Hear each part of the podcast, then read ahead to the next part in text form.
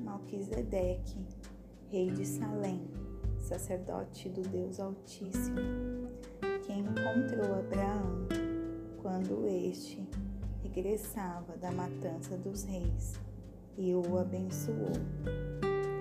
A quem também Abraão deu a décima parte de tudo, sendo primeiramente por interpretação do seu nome, Rei de Justiça, depois disso também Rei de Salém, que é Rei de Paz, sem pai, sem mãe, sem genealogia não tendo princípio de dias, nem fim de vida, mas feito semelhante ao Filho de Deus, permanece sacerdote para sempre.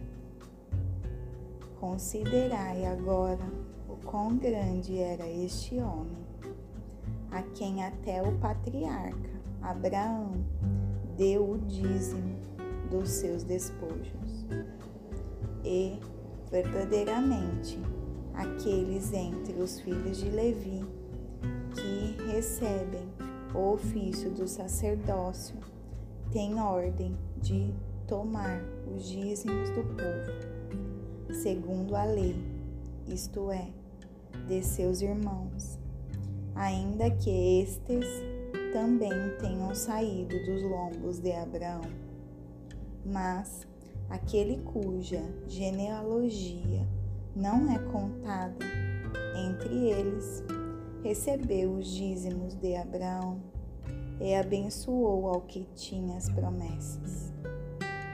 E, sem contradição alguma, o inferior é abençoado pelo superior.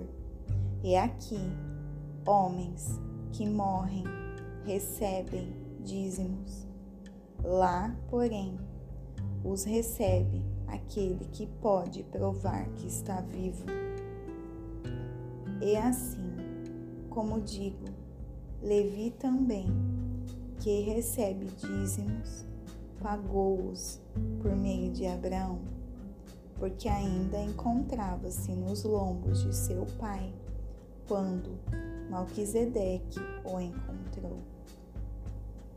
De modo que, se a perfeição viesse pelo sacerdócio levítico, pois o povo recebeu a lei sob este sacerdócio, que necessidade haveria ainda de que outro sacerdote se levantasse, segundo a ordem de Melquisedeque, e que não fosse chamado segundo a ordem de Arão, porque ao mudar-se o sacerdócio, uma mudança na lei também se fez necessária, porque aquele sobre quem estas coisas são ditas permanece a uma outra tribo, a qual nenhum homem assistiu ao altar. Pois, evidentemente, é que o nosso Senhor procedeu de Judá, tribo da qual Moisés nada falou acerca de sacerdotes. E o que é ainda muito mais evidente é isto: se a semelhança de Melquisedeque se levanta um outro sacerdote, que não foi feito conforme a lei de um mandamento carnal, mas segundo o poder de uma vida infinita. Porque ele testifica: Tu és sacerdote para sempre, segundo a ordem de Melquisedeque.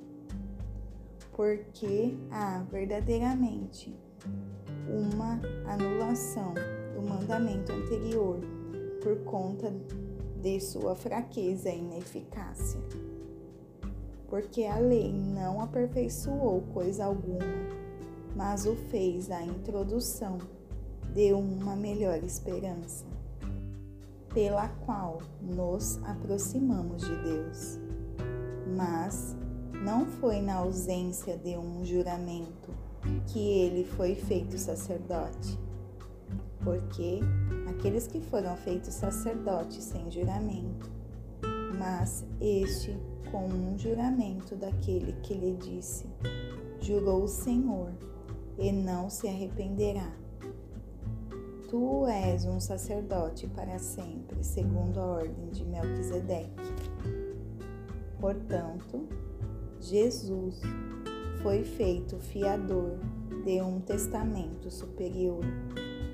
E aqueles eram verdadeiramente sacerdotes, em grande número, porque não podiam permanecer, porque a morte os impedia.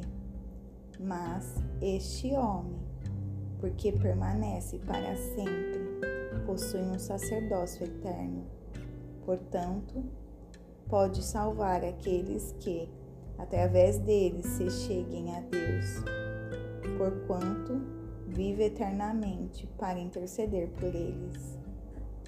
Pois tal sumo sacerdote nos convinha, porque é santo, inocente, imaculado separado dos pecadores e elevado acima dos céus, que não necessita, como aqueles sumos sacerdotes, oferecer diariamente sacrifícios, primeiramente por seus próprios pecados e depois pelos pecados das pessoas?